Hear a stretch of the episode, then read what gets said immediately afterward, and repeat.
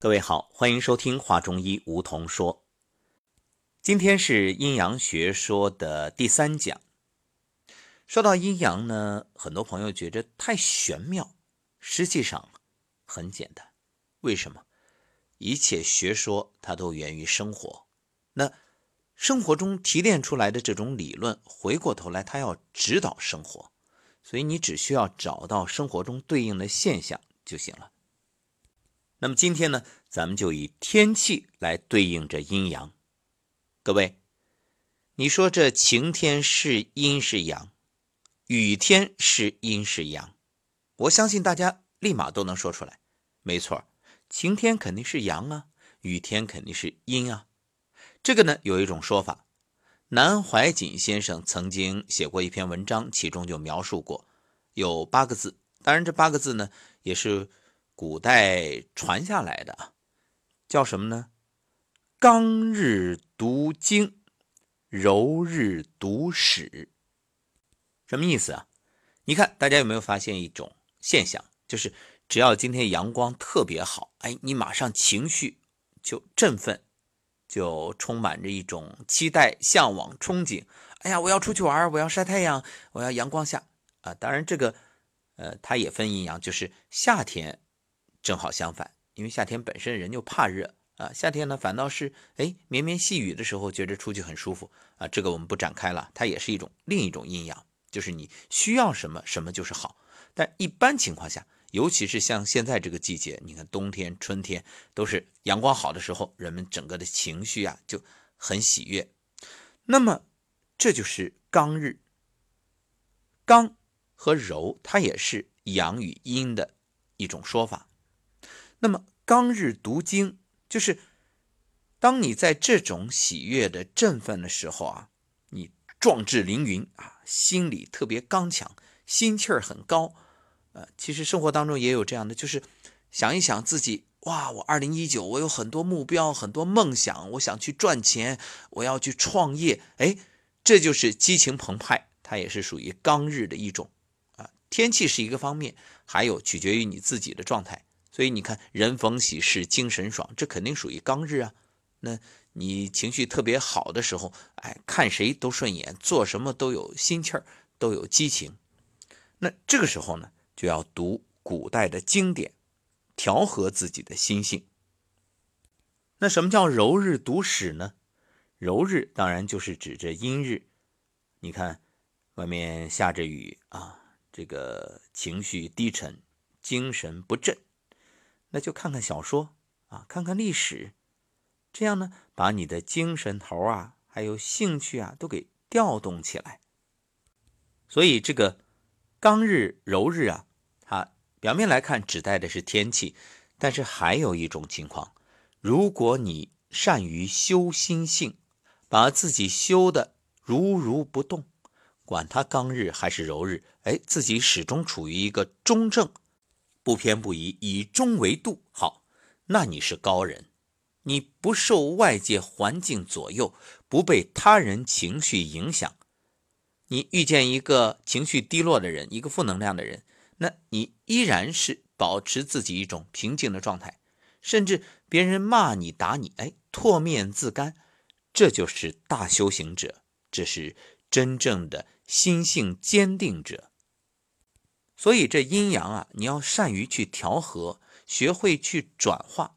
你看，《黄帝内经》早有描述：上古有真人者，提切天地，把握阴阳，呼吸精气，独立守神，肌肉若一，故能受蔽天地，无有终始，此其道生。什么意思？能够把握阴阳的人，那是真人。那对于我们来说啊，可能把握阴阳这个，呃，一时半会儿还难以做到，把它作为终生的一个修行目标，哎，这是一个未来的方向。但是我们至少可以顺应阴阳，就是你不要和阴阳相逆，不要去抗衡，这就是顺天应人，哎，顺应天时地利人和。但同时呢，我们还要学会调和阴阳，比如对方是阴的时候我就阳，对方是阳的时候我就阴，它达到一种阴阳平衡。举个简单的例子啊，比如生活当中，那现在很多女汉子，那为什么会女汉子？其实有一个最重要的原因，就是男人不像个男人，男人我们说娘炮，哎，你太娘了，所以呢，女人没办法，只能她就转换阴阳了。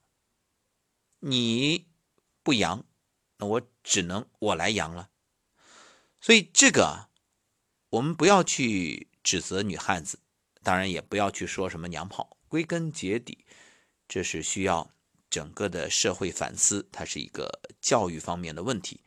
你看，当我们教育培养的都是要听话的孩子，在家里也听话，在学校也听话，在家听家长的，在学校听老师的，你说这孩子，他男孩子稍微有点血性的，那都被归入调皮、淘气、捣蛋，甚至列入坏孩子一类。那你说，你让这个孩子长大，他能不娘吗？根本就是不敢担当啊，没有了这种责任感，所以不像个男人。所以我们今天啊，用这一段关于天气啊，刚日读经，柔日读史来形容阴阳，实际上呢是想告诉大家一个道理啊，就是没有什么是永恒不变的。对啊，世间唯一不变的就是变化本身。所以有这样一句话。天不长晴，衣不专伞，时不恒泛，世间上尔，况出世耶？什么意思啊？天不长晴，就是天啊，不可能永远是晴的，这有晴有雨才是正常。你看，苏轼说：“人有悲欢离合，月有阴晴圆缺，此事古难全。”你不可能求全啊。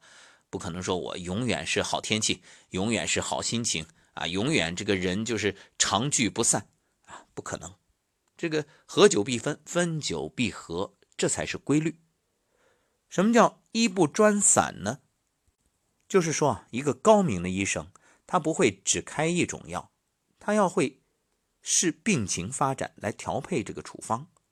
比如说，这个药吃了有效，那病肯定会减轻，病减轻了。这个药的药量必须要减啊！